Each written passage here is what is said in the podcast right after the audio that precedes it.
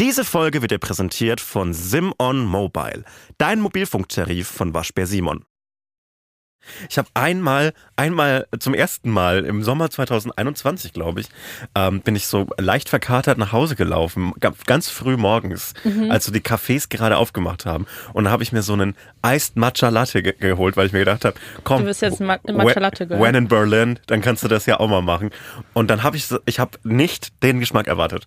Und ich finde es nicht eklig oder so, aber wenn du einen anderen Geschmack erwartest, dann ist der Geschmack von Matcha ganz schön grob. Also, also, also, ich dachte halt, das wäre sowas wie, das würde so schmecken. Es schmeckt manchmal so ein bisschen nach Alge. Ja, genau. Es schmeckt so ein bisschen äh, schlechter, algig. ja. Äh, und manchmal schmeckt es auch so ein bisschen nach so, so, so frisch geschnittenem Gras, was ja eigentlich was Leckeres ist. Aber wenn du das nicht erwartest, ist es wie so, wenn du aus Versehen äh, Fisch isst. Weil Fisch an sich finde ich oh, sehr ja. lecker. Aber wenn du so in, in so eine Käsepizza beißt und weißt nicht, dass darauf Fisch ist, dann ist es das ekligste auf der ganzen Welt. Also ich habe letztes Jahr einfach entschieden, dass ich jetzt ein Matcha Latte Girl mhm. werde werde, weil ich einfach eins sein will. Und bei ja. manchen Sachen, zum Beispiel als Teenager, habe ich einfach entschieden, ich will Radiohead-Fan sein, weil ich es cool fand. Ja. Aber natürlich ist Radiohead mega anstrengende Musik als Jugendlicher, ja. weil also da das also würde ich jetzt mal sagen, find, findet man potenziell eher nicht gut. Oder oder ist einem zu kompliziert oder zu anstrengend.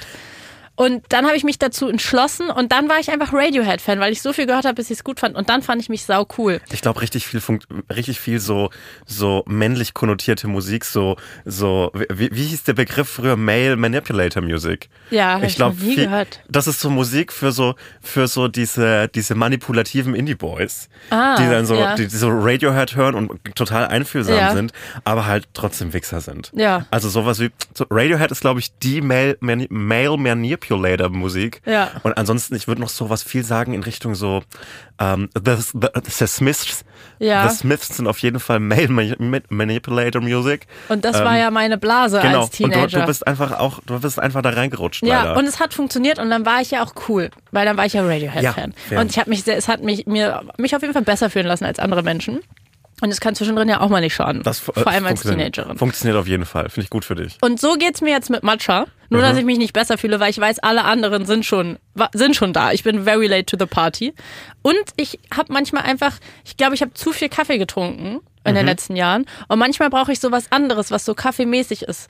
Und ich habe jetzt einfach entschlossen, dass ich Matcha mag. Und ich hole mir jetzt immer Matcha. Ich weiß gar nicht, ob ich es mag, um ehrlich zu sein. Ich hole mir nie einen, einen, Kaffee unterwegs, weil ich so, ich, also ich finde es so herrlich, morgens in meiner Küche zu stehen, mir so einen kleinen Kaffee zu machen. Ja. Und den dann so äh, viel zu früh, weil ich viel zu früh immer aufstehe. Heute für diesen Termin, wir sind gerade um 10 Uhr. Ja. Für diesen Termin bin ich um 6 Uhr aufgestanden. Warum? Weil ich, ich um ne, 7. Weil ich eine gute Zeit habe davor. Ich habe da eine gute Zeit. Du schminkst ich, dich ja nicht mal ja, vorher. Ja, aber ich kann ja mal eine gute Zeit haben. Was machst du denn da? Ich stehe dann auf, mache dann meinen Kaffee, dann äh, gehe ich ins, dann gehe ich ins Bad und und und äh, äh, rasiere mich und creme mir mein Gesicht ein. Oh, ist das lieb. Und, und dann, gehst du auch noch mal kurz unten runter und holst dir eine tagesaktuelle Zeitung? Nee. Nee, okay, sondern ich habe da einfach eine gute Zeit zu Hause allein. Die beste Zeit, ich kann wirklich. Ach, 6 das, Uhr ist hart. Ich finde das so herrlich, wenn es draußen noch so regnet und dann ist man, dann fühle ich mich wie so wie so Pederson und Findus, fühle ich mich in einer Person, Pederson und Findus.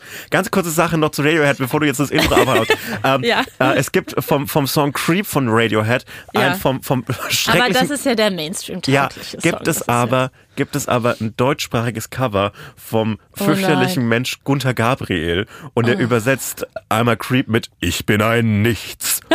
das ist, ein, ist, ist mal ein Hörtipp. Auch gerne mal googeln, was Gunther Gabriel so gemacht hat und wer das Hausboot von Gunther Gabriel renoviert hat und ob man wirklich ein Andenken an so einen Menschen renovieren muss. Du bist gerade schon am Abmoderieren der Folge. Nein, jetzt. Okay, ja. Hotz und Humsi mit Sebastian Hotz und Salwa Humsi.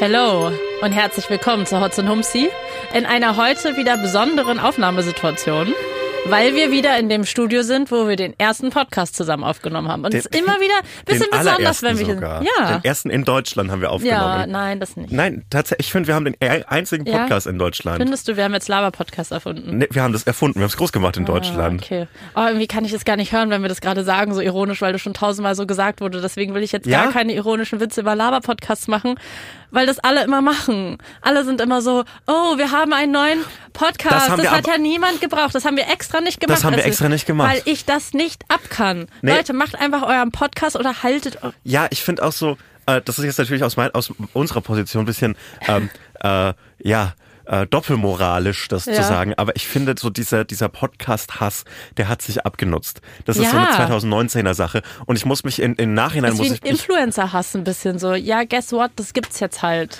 ähm, ich, ich finde, man kann beide Inhalte sowohl von Podcastern als auch von Influencern äh, zu Recht kritisieren. Auf jeden Fall. Aber ich finde, an sich ist es ja auch, selbst wenn es zwei Dude Bros machen, ist es ja eigentlich süß, dass die so ein Gespräch aufnehmen und das so hochladen. Das ist eigentlich ultra süß. Ja. Das ist so, äh, wenn man es so sieht, aber es ist eigentlich sauniedlich. Aber es hat auch so, es hat auch direkt wieder so was Übergriffiges. So das, was ich rede, ist so wertvoll. Ihr müsst es hören. ja, aber es ist doch ein schöner, ist doch ein schöner, aber der, der, der ursprüngliche Gedanke mit so, du unterhältst dich mit einem Freund und du denkst dir so, hey, dieses Gespräch ist so schön, ich wünschte, andere könnten daran teilhaben, aber nicht mitreden. Das ist eigentlich ganz süß. Ich Ja. find, also im Grunde auch dieser Teil weirder Männlichkeit ist am Ende süß. Hat was Niedliches. Ich störe mich auch gar nicht daran. Ich denke mir so, dann höre ich den Podcast Ja, halt nicht. ja. Und ja, guess what? So funktioniert halt Unterhaltung und Medien heutzutage. Leute machen halt einen Podcast. Ist doch toll, dass es niedrigschwellig ist und jeder das machen kann. Ich kann es nicht mehr hören. Es langweilt mich wirklich. Finde ich einen guten Punkt. Ja, wir kommen. Also heute ist, welcher Tag ist heute? Mittwoch. Und gestern Abend kamen die Oscar-Verleihungen online. Die Nominierungen. Ja, die, die Nominierung, sorry. Ich bin noch nicht ganz auf der Höhe. Ich bin nämlich erst seit sieben wach, noch nicht seit sechs. Mir fehlt Ja, diese für eine mich, Stunde. für mich, ich bin, ich bin im Prinzip, mich, ich denke langsam schon übers Mittagessen nach. Ja, zu Recht. Zu Recht. Äh, und wir haben gerade schon ein bisschen drüber geredet. Warst du enttäuscht? Also hat dir etwas auf der Liste gefehlt? Weil es gibt ja gerade eine große Enttäuschung über die fehlenden Barbie-Nominierungen. Hat das was mit dir gemacht? Hast dich aufgeregt, als du die Liste gesehen hast? Also, ich, ich habe es ein bisschen für einen Gag gehalten, weil es ist ja eigentlich so Meta, die ne? ultimative Verlängerung von Barbie, Ja. dass man so Ryan Gosling als den, die, die, die männliche Hauptrolle äh, nominiert. Als Nebendarsteller. Äh, als, als Nebendarsteller. Ja. Immerhin das. Aber auch Es wäre geil. sau funny, wenn sie den als Hauptdarsteller. Ja, ich dachte auch erst als Hauptdarsteller, aber er wurde als Nebendarsteller nominiert und ähm, wie heißt sie? America Ferrera? Ich, äh, Ferrera. Ferrera. Äh, die wurde ja für die, die hat ja diesen krassen Monolog, der so Mhm. Viral gegangen ist, wo sie darüber spricht, was Frauen alles tun müssen Mhm. Oder tun sollten. Und da wurde sie auch als weibliche Nebendarstellerin ähm, nominiert. Aber letztlich äh, fühlt es sich so ein bisschen an, als hätte diese, diese Vorstandsetage aus dem Barbie-Film, die, als, hätte, als hätten die, die Oscar-Nominierungen gemacht. Ich finde Aber was, mit welcher Begründung haben sie eine Frau ähm, nominiert für die Nebendarstellerin? Naja, eine Frau als Nebendarstellerin äh, Ist okay. nominieren, ich glaube, das, das ist Okay. äh, im Witz-Universum mit, im, mit impliziert. Meinst du, war das war dann von diesem Barbie-Vorstand ähm, auch so, ein, so eine Quotenfrau dann auch? Dass sie so waren, eine Frau müssen wir nominieren? Also, das ist ja a- eigentlich ähm, was sehr Lustiges an dem Barbie-Film, als dass es wahrscheinlich tatsächlich eine Überlegung gab im Casting mit so, ja, wir haben jetzt hier eine sehr weiße Hauptdarstellerin und einen sehr weißen äh, Nebenhauptdarsteller mit Ryan Gosling. Ja. Wir brauchen jetzt noch äh, etwas für die Quote. Ja. Das könnte, das könnte tatsächlich eine Überlegung gewesen sein. Es ist sau funny und ich finde, es ist so, ähm, ich frage mich, warum die nicht einfach noch so, zumindest Greta Gerwig, äh, mit nominiert haben, allein für so, so anstandshalber. Man, man kann ja auch so Anstandsnominierungen machen mit so, ja, es sieht sonst ziemlich scheiße aus, Nehmen wenn wir nur einen Ryan ja. Gosling nominieren. Also sie wurden noch für Kostüm ähm, nominiert und für Szenenbild, glaube Mhm. Ja. ich, was ja auch voll zurecht ist. Also Jo. wo, wo ich so auch am meisten von allen Kategorien sagen würde, ja, auf jeden Fall. Also jetzt mal so rein von meiner persönlichen Meinung Mhm. über diesen Film. So Kostüm und Szenenbild, ja. Ryan Gosling als Nebendarsteller, ja, der hat mich jetzt nicht gestört, der war irgendwie nett, aber hätte ich jetzt wirklich nicht gebraucht. Also da gab es bestimmt ein paar andere Nebendarsteller dieses Jahr. Ist auch wieder eine Meinungssache. Aber es ist halt so weird. Also die wichtigsten Kategorien, erstmal die Hauptdarsteller natürlich, weibliche und männliche, dass Margot Robbie, die einfach der Moment dieses Jahr war. Also das spielt ja auch mit rein. Wie viel wird darüber gesprochen? Wie viel popkulturellen Einfluss hat das? Ähm, und Greta Gerwig, die wahrscheinlich so so viele Frauen jetzt gerade dazu inspirieren wird, irgendwie zu sagen, oh, ich will auch Filme machen. So viele Pinterest-Girls, die Mhm. irgendwie sagen so, ey, dies, dies meine Icon. Ähm, dass das so gar nicht anerkannt wird. Also die beiden waren ja so the moment in der Filmbranche dieses Jahr. Es ist äh, komplett absurd. Vor allem, man könnte ja sagen, na gut, aber der Film war einfach schlecht. Aber warum sind der, ist er denn dann in anderen Kategorien nominiert? Also es macht gar keinen Sinn. Es ist einfach ein ganz komischer Move. Es ist wirklich ein weirder Move, aber äh, dafür sind wir in Deutschland endlich wieder wer. Ja, wir sind endlich wir- jemand. So viele, so viele Fehlschläge und harte Zeiten, die dieses Land einstecken musste jetzt in den letzten drei Wochen. Und jetzt ähm, sind wir endlich wieder wer. Weil Sandra Hüller für Anatomie. Sandra Hüller. Können wir schon damit anfangen? Ich, ich höre es auf jeden Fall. Das war so ein bisschen wie so, ein, wie so in so einer Handballhalle. Ja. Der, der, ähm, und äh, Die, beste äh, Hauptdarstellerin, Ja, oder? beste Hauptdarstellerin. in Anatomie eines Falls. Genau. Äh, sau geil, weil es hat nichts mit Nazis und nichts mit, mit DDR zu tun. Aber sie hat ja auch in einem Nazi-Film mitgespielt dieses Jahr. Ja, also beziehungsweise einer, der während des Holocaust spielt. Ja. Ich weiß nicht, ob der auch nominiert wurde, der Film. Der soll auch sehr gut sein, den habe ich noch nicht geschaut. Aber sie hat in zwei krassen internationalen Mhm. Filmen dieses Jahr gespielt und ich hatte sie nicht wirklich auf dem Schirm. Habe Anatomie eines Falls ja auch, da haben wir schon drüber geredet, erst vor zwei Wochen, glaube ich, im Kino Mhm. geschaut. Weil ich schon dachte, dass der wahrscheinlich für einen Oscar nominiert wird und ich wollte mitsprechen können. Und ich dachte aber nicht, dass sie als Hauptdarstellerin nominiert wird. Und das ist halt komplett krass, weil sie ist da irgendwie mit Emma Roberts und wer ist da noch in der Kategorie halt so mit so Superstars und dann ist da so eine deutsche Schauspielerin, die hier wahrscheinlich ganz, ganz viele gar nicht kennen, würde ich jetzt mal behaupten. Ähm, äh, sch- schaust du dir dann so eine Oscar-Verleihung an? Nachts? Ist das für dich dein Super Bowl? Wenn dann so, wenn dann so äh, aus Fondant ausgerollte Filmrollen so auf dem Kuchen drapiert Ganz oder so. ehrlich, ich wäre gerne so und ich hatte auch Phasen, wo ich mir vor allem die ganze Musikpreisverleihung Ja. immer reingezogen habe, aber irgendwie ist ja dann immer irgendwas am nächsten Ja. Morgen und dann macht man es nicht und dann Schaffe meistens. Ja, schaffe und dann ähm, gucke ich die ganzen ähm, Mitschnitte mir halt an, was ja immer auch gar nicht so einfach ist, dann am nächsten Tag irgendwie in Deutschland angucken zu können. Aber ich wäre ein bisschen hyped jetzt auch dieses Jahr, weil ich auch jetzt hyped bin, so jetzt ist ja auch schon wieder eine Tension. Also so eine politische Tension mit der ganzen Barbie-Thematik und wir wissen, die Barbie-Stands, die sind krass unterwegs. Wer weiß, vielleicht wird so, weißt du, so eine Frau mit so, die, die bei den ganzen, das war bei der Paris Fashion Show, war das jetzt wieder so ein Ding, dass Frauen irgendwie so mitgelaufen sind auf den ähm, Laufstegen und dann so Schilder hochgehalten haben und so meinten so, Prada benutzt für, das ist ganz böse. Weißt du, vielleicht passiert ja sowas irgendwie. Und das würde ich dann schon gerne live mitbekommen. Was ich eine äh, sehr lustige Situation finde in diesem Barbie-Nominierungsuniversum, ähm, das ist sau unangenehm, glaube ich, für Ryan Gosling gerade, dass ähm, er so diese Nominierung bekommen hat. Ja. Und das ist so, weil, weil er versteht ja, was für einem Film er da mitgespielt hat. Und er hat ja, er hat jetzt so, so ein Statement, das habe ich heute Morgen gelesen, Ja. in der Stunde, die ich Zeit hatte, weil ich früher aufgestanden bin. Und ich finde, gut gemacht, aber auch wieder, und das ist äh, für mich vielleicht, vielleicht ist das so das stilistische Mittel der, zweiten, der ersten Hälfte der 2020er Jahre, auch wieder ein Screenshot aus der Notes-App. Ja, habe ich auch direkt als Mhm. erstes gedacht. Unser Bundeskanzler. Aber ich frage mich, wenn ich jetzt gecancelt werden würde oder versucht werden würde, vielleicht würde ich auch zur Notiz-App greifen, weil es ist so gelernt. Man denkt sich, oh fuck, ich werde gecancelt, Notiz-App. Ich würde ein Word-Dokument abfotografieren. So, dass man so die Pixel geil. vom Aber Computerbildschirm dann auch hast du direkt wieder eine Angriffsfläche, weil die Leute sind so, ah, du du, ein- wolltest, du wolltest so edgy sein. Wir hassen dich trotzdem. Oh, oder wie fändest du so handgeschrieben und das abfotografiert? Ja, aber nur, wenn man so richtig schön in so einer richtig Und schönen dann ist noch so eine, so eine Träne noch auf dem, das ist so verschmiert, damit man weiß, dass es ganz, ganz äh, leid tut. Also bei Ryan Gosling, was war, es sind gerade so viele Preisverleihungen, ich komme nicht mehr hinterher. Er wurde doch gerade, es gab doch gerade schon exakt diesen Moment, den wir gerade durchleben, Ja. vor ungefähr ein paar Tagen oder einer Woche. Ja, die geben so viele Preise. Die, die geben zu viele Preise. Er hat nämlich gegen den Billie Eilish Song Mhm. ähm, mit, äh, wie heißt das, I'm Just Ken. Ja, stimmt, da hat er gewonnen, Hat ne? er gewonnen. Weißt du noch, welche Preisverleihung das war? äh, pff, Mann, es sind die, soll- die Amis, die sollen mal klarkommen, die soll sollen mal die einen Hälfte. großen Preis geben. Ein, ja, wirklich. Pre Preis, einfach. ja, Price. Preis für, für Preis. Preis für. Ähm, und da gab's schon so ein Iconic, ähm, so ein Mitschnitt, wo die Kamera halt auf ihm ist, weil die warten ja vor den Gesichtern, wer wird der Gewinner, die Gewinnerin, um dann genau den Moment zu haben. Und in dem Moment, wo er realisiert, dass er gegen fucking Billie Eilish gewonnen hat mit einem Song, der sehr, sehr gut ist und der mir auch sehr viel Spaß gemacht hat Mhm. letztes Jahr. Aber naja, ich weiß nicht, ob man den jetzt auch mit der Bedeutung von diesem Billie Eilish Barbie Soundtrack-Song vergleichen kann. Und er schüttelt einfach so den Kopf. Und, und irgendwie wirkt er ziemlich korrekt, finde ich. Ja, ich, ich glaube aber, dass ähm, das ist so eine Situation, auf die man sich, glaube ich, im Kopf sehr oft vorbereitet. Was ist, wenn Ach, meinst du, das es ist schon wieder einfach nur so Ich- also Performance er, auch? er weiß auf jeden Fall, was er tut. Ah. Oh Mann, siehst du, und ich bin so an, ich denke mir so, der ist cool. Ja, man kann ja cool sein Ja. und wissen, was man tut.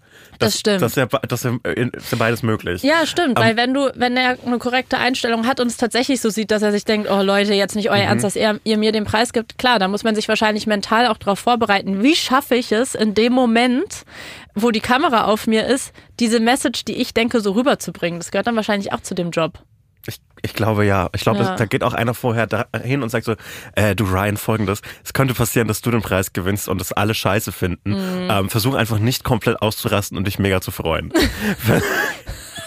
Bitte. Das, Billie Eilish heult so neben ihm. Greta Gerwig verlässt den Saal und er so, ja! Aber würde auch schon wieder passen zum Barbie-Film. das wäre dann, ja, dann, dann müsste, Müsste er in der Rolle auf die Bühne kommen. wird- das wäre cool gewesen. Das wären, würden dann wieder so äh, Twitter-Film-Bros äh, verteidigen, dass das hier, dass er ja in der Rolle ist und Ja, äh, dass das eben dies, das alles verlängerte Film und Ja. ähm, ohnehin Ryan Gosling hat so eine so große Fangemeinde, die wirklich über alle über alle Schattierungen des politischen Spektrums hinweggeht. Sehr interessant. ja? Ja, weil weil natürlich hat es so äh, progressive Filme und Aber so auch nach dem. Barbie-Film jetzt? Ja. Okay. Er hat immer noch so, also, also gerade so äh, Charaktere, die ja eigentlich als so die, die, die Bösewichte geschrieben werden Mhm. und ja so etwas, etwas Verwerfliches darstellen sollen. Und ja zum Beispiel genau diese Karikatur von so einer Andrew Tate äh, leicht hängen gebliebene Männlichkeit sein sollen. Die äh, finden dann so Anhänger und so, ja, so müssen wir sein, weil jede Medien, äh, jede Fähigkeit, Medien zu lesen und jede Fähigkeit äh, Mhm. geht einfach leider verloren. Und das, der hat wahnsinnig große Anhänger mit seinen ganzen sehr männlichen Rollen, auch mit dem, mit diesem, mit diesem Mhm. Typen aus Drive zum Beispiel oder mit diesem, äh, mit der Rolle, die er in Blade Runner 2046 gespielt hat, Mhm. ähm, hat viele, viele sehr äh, interessante, sehr inzellige Fans im Internet. Aber dafür kann er nichts. Äh, Habe ich so noch gar nicht drüber Wenn- nachgedacht, aber es macht natürlich total Sinn, auch mit der Rolle, die er bei Barbie spielt, dass das dann irgendwie so Leute schauen und sich Ja. denken, ja, weil der ist nämlich noch ein richtiger Mann und der kämpft nämlich auch noch gegen die Frauen. Und da sieht man mal, wie schwer das ist für uns Männer. Ja, äh, äh, Das äh, kann man ja da drin lesen. Exakt das ja. und auch so, auch so, äh, auch jeder, jeder Teenager, der Fight Club Fan äh, ist, Mhm. sieht sich halt so, ja, wir müssen uns auf die Schnauze hauen gegenseitig. Mhm. Was, glaube ich, nicht die, die Message des Films Fight Club ist, aber da könnt ihr ja mal auf, auf dem Reddit Erklär Thread gehen. Das, das ist so, dass, dass dieses Schreiben von guten Anti-Helden, von guten Bösewichten in Stories, ähm, weil, weil äh, Männer Männer sind, äh, so, so oft so zu seltsamen, sehr komischen Vorbildern führt. Wie zum Beispiel auch beim Joker aus den Batman-Filmen. Ja. Und so, ah ja, denn der versteht die Welt auch nicht. Ah, der ist ja. genau wie ich. Ja, oh Gott, Leute, bitte nicht. Also, also Es dann, sei- dann ist es wirklich wild, wenn man sich in dem sehen kann. Ja, aber viele, viele Leute, die so, ja, die, die sich so, so, so diese 14-jährigen Philosophie äh, studieren. stimmt. So dieses, Mhm. äh, wir leben in einer Gesellschaft und äh, ich bin missverstanden und ich kann mich nicht ausleben und Mhm. Auf so alles YouTube. Ja, Auf auf, YouTube. YouTube. Mhm. Das ist alles gut und alles richtig, aber äh, calm down mit den Joker-Sachen. Auch so diese Walter White äh, Heisenberg-Vergötterung. so, jo, das ist ein Drogendealer, der Leute umbringt. Vielleicht nicht das richtige Vorbild und vielleicht auch nicht übertragbar auf dein Leben, das ein größtes Problem gerade eine 4 Minus in Physik ist. Ja. Lieben Gruß. Ja, auf jeden Fall werd- freue ich mich auf die Folge nächste Woche, weil da können wir dann die Oscarverleihung besprechen und ich hoffe Ist die ja nächste darauf. Woche schon? Wie dachte ich, die wäre nächste Woche? Ist die Oder immer so im Frühling? Ist es noch eine Weile? Nee, ich habe es mit den Grammys verwechselt. Siehst du, das ist zu viel los. Ja, weil du dich für Filme Alles und für los. Musik interessierst. Oh. Juice One. Eine Frau mit Persönlichkeit, scheiße. Wir hassen es, wenn Frauen Hobbys haben. Das hat der Joker bestimmt auch mal gesagt. Naja, egal. Ich freue mich, wenn die Preisverleihungen sind, dann können wir das nämlich nochmal besprechen, weil da wird bestimmt noch was passieren. Ja. Da bin ich mir sicher. Da wird es noch die eine oder andere Reaktion geben. Ich hoffe, es wird, es gibt einfach nochmal so eine, so eine Schlägerei. Aufstand. Ja, oder Aufstand. Demos. Ich, ich, finde, ich finde, irgendwer sollte wieder eine, eine Ohrfeige bekommen. ja, naja, auf jeden Fall ähm, eine Sache. Wo Werbung. ich habe einen neuen Supermarkt bei mir entdeckt. Also der ist nicht nur, also der ist literally gar nicht neu. Ähm, aber ich war einfach noch nie da, Ja. weil ich noch nicht die ganze Range von Supermärkten bei mir ausgekostet habe. Ja. Weil irgendwie einigt man sich ja dann immer so auf den ein, da gehe ich hin, der ist irgendwie auf meinem Weg zu Hause nach der Arbeit oder whatever. Und da gehe ich dann immer hin. Und dann irgendwie probiert man irgendwann keinen neuen mehr aus. Und ich war beim neuen und ich muss sagen, der ist besser als der alte, wo ich vorher war, weil viel größeres vegetarisches Angebot. Weißt du, wie lang das vegetarische Angebot geht? Drei Regale. Drei Regale. Das ist richtig Aber nice. ist das so auch eine Strecke oder ist es so verteilt? Nein, nein, nein, das ist eine Strecke. Mm, das finde ich gut. Es ist eine Strecke und das ist so schön. Und ich stand da das erste Mal und ich konnte es nicht glauben. Es war, es war der Heaven on Earth für mich. Und Produkte, die ich da auch gesehen habe, waren Produkte von Iglo Green. Kannst du es für mich aussprechen? Du meinst die Produkte von Iglo Green Cuisine? Ja, genau. Die Produkte von. Iglo Green Cuisine. Richtig. Ja, ich kenne es. Man, man isst so aus reiner Gewohnheit immer so ähnliche Gerichte und so gerade so im Alltag. So, bist ja, Ja, auch eine, genau. Du bist ja jetzt auch eine Schafferin. Nicht jetzt auch, sondern du warst schon immer eine Schafferin. Jetzt auch. Ich hab's doch korrigiert. Ja, ja. Du bist eine Schafferin und manchmal sieht die Ernährung ein bisschen eintönig aus. Helfen kann dabei tatsächlich Iglo Green Cuisine, weil Iglo hat nämlich viele tolle Veggie-Produkte, die wir in der Tiefkühlabteilung finden können. Die Produkte sind schnell und einfach zuzubereiten und dabei trotzdem ziemlich lecker. Mit Iglo Green Cuisine gibt es also, würde ich sagen, immer was zu entdecken. Ja, und ich habe da jetzt einen Pick. Mein absolutes Favorite-Produkt, was ich einfach genial finde, dass sie das auf den Markt gebracht haben. Zum Beispiel nämlich die veganen Dino-Nuggets. Das ist so toll, dass es das gibt. Vielen Dank dafür. Ich möchte mich hier einmal persönlich bedanken, weil ich gehe davon aus, dass die sich das auch einmal anhören, wenn wir für die hier Werbung machen. Deswegen danke. Mhm. Ich Danke. bin, ich bin Kämpfer für Essen in Stäbchen, Nugget und, ähm, und, und Stickform. Deshalb auch äh, vegane Gemüsestäbchen finde ich was Feines. Finde ich was Ja, Feines. aber auch einfach in Form von Dinos. Ja, ich finde es manchmal, manchmal muss man was Erwachsenes essen. Und es gibt auch diese vegetarischen, ich glaube, die heißen Blubsticks, finde ich, finde ich eine gute Sache. Mhm, Klar, Chicken Cheese Nuggets gibt's noch. Und Zucchini-Käsetaler. finde ich, finde ich auch ein heftiges Produkt. Ja. Wenn ihr also auf den sogenannten Iglo Green Cuisine Hype Train aufspringen wollt, dann probiert einfach mal die alten Gewohnheiten abzulegen und werdet zum Veggie Probiertier. Äh, alle weiteren Infos findet ihr wie immer in unseren Shownotes. Shownotes. Iglo Green Cuisine. Cuisine. Werbung Ende. Worüber ich gerne noch mit dir heute Mhm. sprechen wollte, weil wir letzte Woche drüber geredet haben, sind die Demos. Weil ich habe ja noch dir erzählt, dass äh, es häufig diese Demo-Postings im Internet gibt, wo man so sieht, so, hey, cool, Leute, es sind ja jetzt zehn, hunderttausende Millionen, fast Mhm. schon Leute in ganz Deutschland auf die Straße gegangen und haben gegen rechts demonstriert. Und wir haben drüber gesprochen, dass man, oder ich manchmal so das Gefühl habe, wenn das dann so 30.000 Leute sind, dass ich mir so denke, cool, ist auch richtig gut, dass ihr auf die Straße geht, aber fühlt sich jetzt gerade nicht so an, als würde sich wirklich etwas verändern und schon gar nicht, als würden wir damit die Mitte der Gesellschaft erreichen, sondern das ist jetzt ein Moment, der einem natürlich Hoffnung gibt, aber fühlt sich irgendwie nicht nach einer nachhaltigen irgendwie Bewegung oder Veränderung an. Und ich muss sagen, das war kurz, ich glaube, es war ja vor dem Wochenende. Und dann waren ja am Wochenende diese ganzen Riesendemos. Und in Berlin natürlich gerade die Bilder, die man gesehen hat mit fast 350.000 Jo. Leuten, laut Veranstaltern, die da auf der Straße waren vor dem Bundestag, war dann anders, als wir es quasi in dem Moment prophezeit hatten, weil da die Demos noch kleiner waren. Und das hat definitiv was mit mir gemacht. Also da war ich echt so, krass, es sind so viele Leute auf die Straße gegangen, das hätte ich niemals gedacht. Mhm. Weil ganz ehrlich, in dem Moment, wo diese Recherche rauskam, war mein erster Gedanke, es geht jetzt ganz normal weiter. Ja, ich, Die also, AfD kommt damit weg. Also das wird, äh, das wird keine krassen Konsequenzen haben. Und es wird vielleicht so kurz so ein bisschen so ein paar Leute auf Twitter geben, die sich aufregen wie immer. Dann ist das eine Woche lang irgendwie hi. du. Hallo. Und dann wird es ähm, eine Woche lang vielleicht auch so Thema sein und dann hat sich das schon wieder erledigt, weil wir uns so daran gewöhnt haben. Mhm. Und das war etwas, was ich sehr positiv fand, dass, dass der Aufschrei ausnahmsweise mal angemessen war für das, was passiert ist. Weil das Mhm. ganz oft nicht so ist. Äh, komplett. Ich glaube aber auch, dass ähm, es noch nicht beschlossen ist, dass es da keine, dass, dass, dass es nicht konsequenzlos Absolut. weitergeht und, Ja, ähm, und dass da jetzt kein großer Systembruch kommt.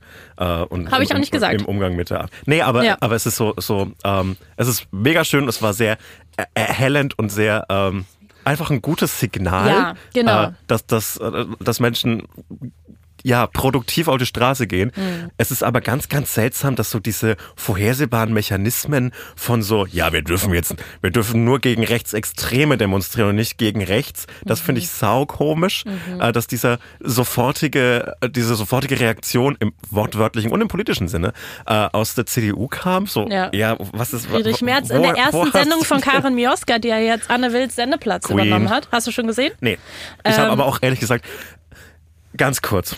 Ich habe noch nie freiwillig eine politische deutsche Talkshow angemacht. Nein? Ich habe noch nie Markus Lanz angeguckt. Ich habe noch Echt? nie Anne Will angeguckt. Okay, doch, ich sehr Maischberger. gerne. Ich habe das alles nicht angeguckt, weil ich schaue das, das ist eine Sache, wenn ich so spät abends in ein Hotelzimmer komme, Ja. heute vielleicht, Ja. dann, dann schalte ich einen Fernseher an und wenn, wenn das direkt auf so eine Talkshow springt, dann schaue ich mir das an.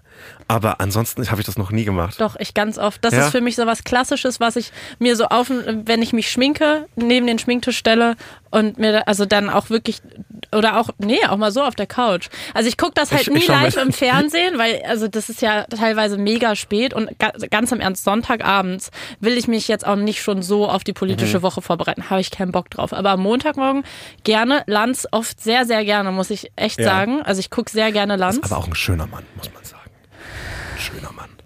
Ja. Als der, Das- als der sich für Wetten das hätte, auch, ausgezogen hat. der hätte auch Das fand ich Ken gut. spielen können. Der ist ein bisschen Ken. Ja. Ähm, Richard David Precht und, und äh, Markus Lanz beide kennen. ich finde, Zusammen ich finde es ist schon Ken. ein, also für das, was es ist, ist es eine sehr gute Talkshow und ich gucke Lanz sehr gerne. Ähm, aber ich habe schon meine Favoriten, merke ich gerade. Maischberger gucke ich fast nie. Mhm, warum? Sehr, doch, doch ab und zu, wenn so gezielt, wenn Gäste da sind, die ich gut finde. Aber irgendwie, ich weiß nicht, ich glaube, ich mag das ganze Format nicht. Das ist ja so ein bisschen anders aufgebaut. Also erstmal stehen alle so an Tischen und dann gibt's immer noch diese Einzelinterviews. Irgendwie will ich direkt rein in die Diskussion, wie bei Lanz. Und, und da ist natürlich auch, bei Lanz ist immer die Unterhaltung mit einem eingerechnet. Ne? Es ist auch immer, es wird so doll, der, so doll der Finger in die Wunde gelegt, dass man auch, es ist ja auch so ein gewisser Voyeurismus. Am- Also ich kenne natürlich Ausschnitte von Lanz und Ja. mein, mein Lieblingskörperhaltung von ihm ist Der wenn- Fuß vorne. Der Fuß vorne, Ja. das ist richtig wie so eine Grätsche. Und, und wenn er sich so vorlehnt. Ja. Das liebe ich. Wenn der sich vorlehnt und dann so. Aber jetzt könnte man doch sagen, das liebe ich ganz, ganz arg. Und das finde ich so, das finde ich eine großartige Eigenschaft. Finde ich gut. Soll er ja, machen. Ja, ja. Nee, auf jeden Fall, das gucke ich sehr gerne. Und ich habe jetzt die neue Sendung von Karin Mioska das erste Mal geguckt. Mhm. Wie heißt Anne- Äh, die heißt, ja, wie heißt die eigentlich? Ha, siehst du, weiß ich nicht Heißt er mehr. einfach Karin Mioska? Nein, die hat safe einen Namen, den ich nicht weiß, aber ich ich finde es okay, weil es lief erst einmal. Aber sie hat jetzt eine eigene Produktionsfirma, ist jetzt sehr mediennerdy, aber die heißt einfach Mio Media. Wie cool ist das? Ich habe gerade, äh, weil neben Ist dir sehr rappermäßig. Ne, Neben dir ist nämlich äh, die, diese Club Mate Flasche. Ja. Mate, auch andere Mate-Hersteller. Und eine Mio Mioska Mate würde ich mir kaufen. Oh. Vielleicht ein Merch für ihre Talkshow. Vielleicht, vielleicht einfach mal melden, kein Problem. 15, Also- 15 Prozent der Umsätze hätte ich gerne. Auf jeden Fall, die, also dieser Schwenker zu dieser Sendung, Ja. Mhm. weil dort nämlich Friedrich Merz zu Gast war. Und der nämlich auch direkt als erstes erstmal klargestellt hat, äh, ja, genau zu den Demos, wir müssen jetzt aber auch aufpassen, dass wir jetzt nicht hier alle als rechtsextrem abstempeln. Weil der Hendrik Wüst hat ja gesagt, das ist eine Nazi-Partei und da müssen wir vorsichtig sein. Also so viel zu dem, was du gerade gesagt hast. Zu rechts und rechtsextrem.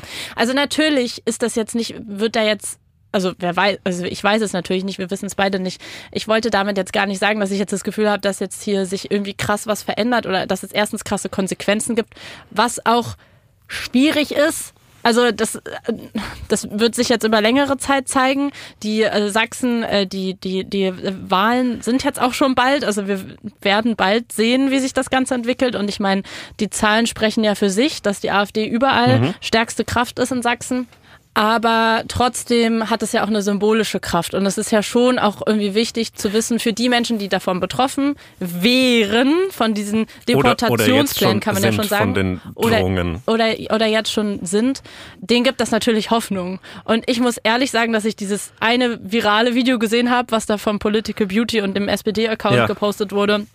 Äh, und ich hatte richtig Gänsehaut. Und das hatte ich ähm, Dieser Drohnenflug über, der über Drohnenflug Berlin. über, genau vor dem Bundestag. Und ähm, ich wirklich, ich krieg gerade wieder Gänsehaut, wenn ich drüber rede und ich will absolut nicht pathetisch sein. Mhm. Aber es ist schon schön zu sehen, dass, und auch diese ganzen Interviews mit irgendwie 60-jährigen Leuten, 80-jährigen Leuten, die gesagt haben, ich gehe jetzt das erste Mal auf die Straße. Ähm, das finde ich schon schön. Mhm. Und ich glaube, dass es, ähm, auch wenn es jetzt eben nicht ähm, ja, die krassen Konsequenzen sind, sondern einfach nur ein Symbol, wir halten zusammen. Und da Mhm. gibt's auch noch andere Leute, die das gerade falsch finden, was passiert. Das ist, das ist so wahnsinnig banal, aber eben auch sehr wichtig und passiert halt viel zu selten. Ich meine, wann, wann gab's das in den letzten Jahren in dem Ausmaß? Ich glaube im Sommer 2020. Black Lives Matter. Ja, äh, da gab es in den Großstädten auf Ja. jeden Fall diese Demos. Ähm, aber Die waren auch nicht so groß. die waren nicht so groß. 30.000 auch wieder. Und ähm, sie fanden vor allem auch nicht so in diesen, in diesen, ähm, in den Städten statt, die man aus Berliner Perspektive gerne mal so als Provinz abtut. Ja. Also das so in, in, in Greifswald, in Gera, Ja. in, in, in kleineren äh, sächsischen Städten, die immer so genannt werden, wenn gerade wieder ein AfD-Oberbürgermeister gewählt worden ist, dass da Menschen auf die Straße gehen Ja. zu Tausenden. Das ist, äh, finde ich, noch geiler als 350.000 in Berlin. Zumindest ja, genauso auf jeden geil. Fall, auf jeden Fall. Und gerade da natürlich, wo es auch vielleicht nochmal deutlich mehr Mut braucht, auf die Straße Mhm. Ja. zu gehen. Hast du diese, diese Bilder gesehen? Ich glaube, die waren aus Greifswald. Ich kann das mal kurz live recherchieren, wenn ich Mhm. darüber rede. Das waren so, so, so Bilder von, von Menschen, die, von denen man glaubt, dass die seit, äh, seit, seit den 80er Jahren nicht mehr auf die Straße gegangen sind, nämlich so richtig klassische Neonazis wie in einem Tatort. also so richtig so okay. mit Springerstiefeln und Ja. einer hatte so eine, so eine braunhemden SA-Uniform an und das war wirklich so, die, die sahen aus wie die Nazis aus einem Werner-Film. Mhm. Und man denkt immer so, naja, ja, die, die, die neuen Rechten, das sind so geschniegelte äh, PR-Menschen, die so äh, sich Nee, von, es gibt auch noch Vintage-Nazis. Vintage-Nazis, klassische, klassische 80er Jahre, 90er Jahre äh, Nazis, alle äh, große Fans der AfD. Interessant. Ja, ähm, übrigens toll. auch äh, große, große Fans der AfD. Ähm, ist eine neue Parteigründung, die wir diese Woche hatten. Und da habe ich das Bild gerade rausgeholt. Ja. Und da möchte ich gerne äh, mit dir aus so einer, ähm, du bist ja auch eine, eine, eine, eine, modebewusste und eine, eine designaffine Person. Ja. Und zwar habe ich, ein- habe ich hier das Bild von der Parteigründung der Werteunion rausgeholt. Und ähm, der, der Erfolg der AfD hat sehr, sehr viele Faktoren. Ein Faktor, der definitiv keiner ist, ist das äh, Grafikdesign. grauenvolles, grauenvolles Grafikdesign. Blau-Rot, Horror. Äh, wirklich auch so so plump äh, äh, plump gemacht. Da, da sieht man so, die haben keine richtig geile Werbeagentur bekommen für ihre äh, Wahlplakate. Und auch die Werteunion, grauenvolles Grafikdesign. Das Logo ist kacke, es ist so blau-orange. Es ist, sieht alles irgendwie so, sieht aus wie so, Was ist das? Wie eine Büroklammer? ja, ich weiß es auch nicht genau. Das sieht aus, Was? Wer? Ah, W und U. oh, aber, und, Union. und, und die, und die Greifen, ineinander. ineinander. Weil jetzt brauchen wir rechten Zusammenhalt. Ja, da, an, dem mangelt es in Deutschland ja allgemein Nee, an rechten leider, Zusammenhalt. Was ist der Grund dafür, dass, dass so rechte Parteien immer so fürchterliches Grafikdesign haben? Ist es so, weil so, weil so, so Leute, die hier in Berlin äh, eine ordentliche Aber Photoshop welche nicht rechte Partei hat denn ein gutes also Grafikdesign? man kann und sollte den Grünen viel, viel vorwerfen, aber ihr Grafikdesign und ihre ganze Corporate Das Identity, ja. auch hier Satire-Alarm, Satire, äh, die äh, funktioniert gut. Ja, FDP hat auch ein geiles Farbschema, muss man sagen. Und äh, 2017 bei der Wahl gab es ja diese äh, Digital First, Bedenken Second äh, Plakate von, von Christian Lindner, die sahen geil aus. Man merkt so, wenn, wenn so eine Partei so ihre Fans und ihre, ihre Followerschaft in den, in den äh, Grafikdesignbüros dieser Welt hat, dann sehen auch die Designs besser aus. Aber, und bevor ich jetzt weiter über das Grafikdesign rechter Parteien rede, Hm. ist es vielleicht so, ein, so eine Strategie? Meinst du? Ja, dass man nicht so halb... Nein. Glaub, Also so- meinst du? So viel Smartness will ich dem wirklich Nee, nicht zu. Ah, aber ich glaube, trauen. ich glaube schon, dass es so so eine Abgrenzung ist von so von so diesen Ah. diesen hochpolierten Hochglanzparteien und dann hat man so hey, wir, wir, wir haben kein richtig geiles Grafikdesign, es sieht bei uns aus wie so die Einladung von der Weihnachtsfeier des Dorffußballvereins, aber dafür haben wir Aber es, Inhalte. genau, aber damit sieht's ja genau aus wie das, was es ja auch sein soll, auf eine Art. Hm. Ja, ich glaube, das ist vielleicht Ja. eine Strategie dahinter. Ja, das kann sein, dass schon genauso scheiße aussieht wie, aussieht wie das, wofür sie stehen. Ja, und, und dass es so, so, so am, am Boden geblieben, äh, in Anführungszeichen wirkt und so, so, so grafisch sich auch zum Beispiel in meinem, in meiner Heimatregion, die auch ein massives Nazi-Problem hat, Mhm. nicht so von den Werbeplakaten der Dorfmetzgerei unterscheidet. Vielleicht ist das eine Mhm. Idee, weil so ein FDP oder ein Grünen oder ein SPD-Plakat, das sticht schon raus. Das ist so das Hochglanzigste im Landkreis Bamberg. Ja, dann. vor allem uns wollen sie ja damit eh nicht erreichen. Sie wissen ja, dass wir sie eh nicht wählen wollen. Das heißt, für uns, die wir irgendwie äh, gerne ein ästhetisches, cooles Poster haben wollen. ich, hab, ich möchte andere Dinge, aber ja. Ich möchte schon auch ästhetische, coole Poster.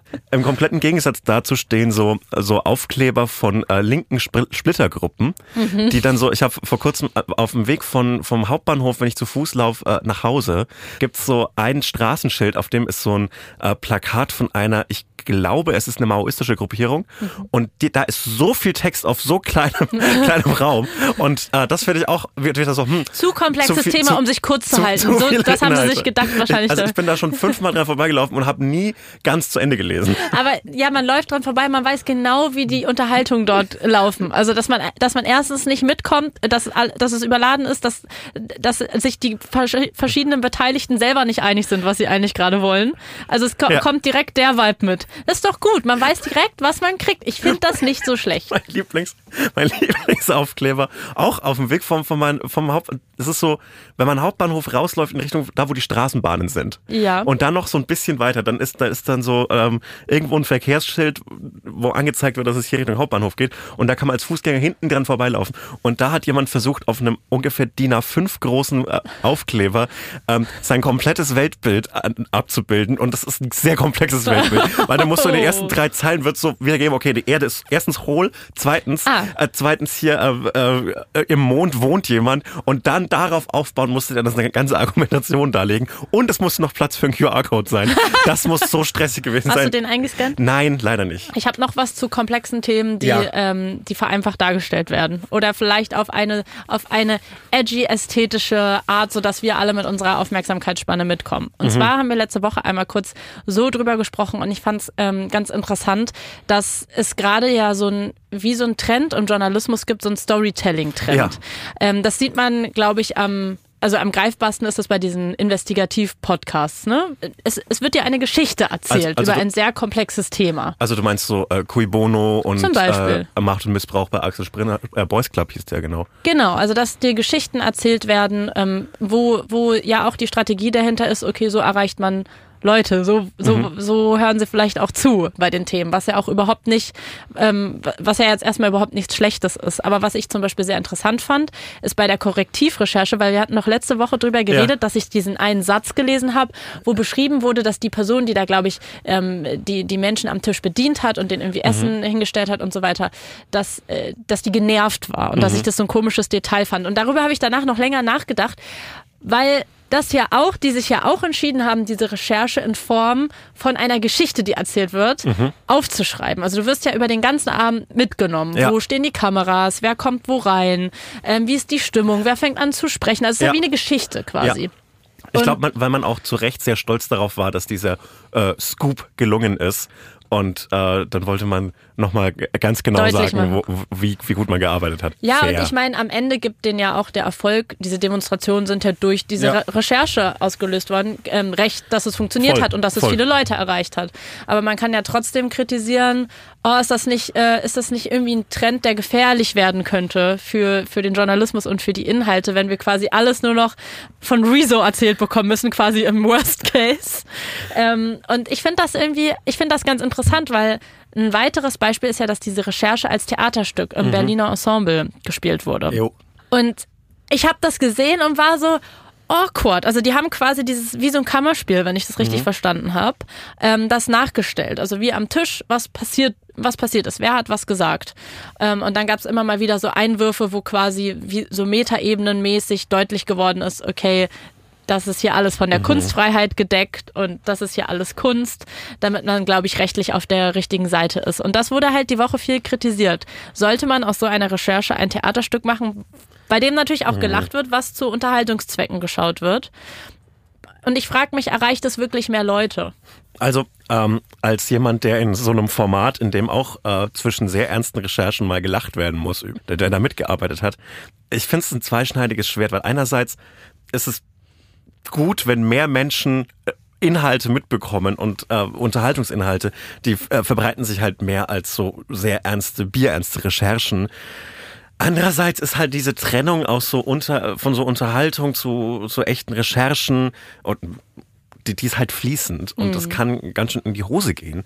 Andererseits so, so diese Reportagenformate äh, im, im Stil eines, eine, ein, im Stil, nicht im Inhalt, im Stil eines, eines Re Klaas Relotius, die sind ja auch keine, keine neue Sache. Also das, Nee, das wurde ja schon ja. immer so, äh, das wurde auch im, im geschriebenen Wort gerne so als sehr reportagiges und sehr ähm, fiktiver Text, manchmal, manchmal, manchmal ein bisschen mehr als nicht äh, umgesetzt. Und ich, ich, ich wenn, wenn, wenn man nur so bierernsten Tagesschau-Journalismus betreibt, ich glaube, dass das hätte nicht so die Knallwirkung gehabt, wie so ein lockerer, auch ein bisschen witzig geschriebener Text. Hm.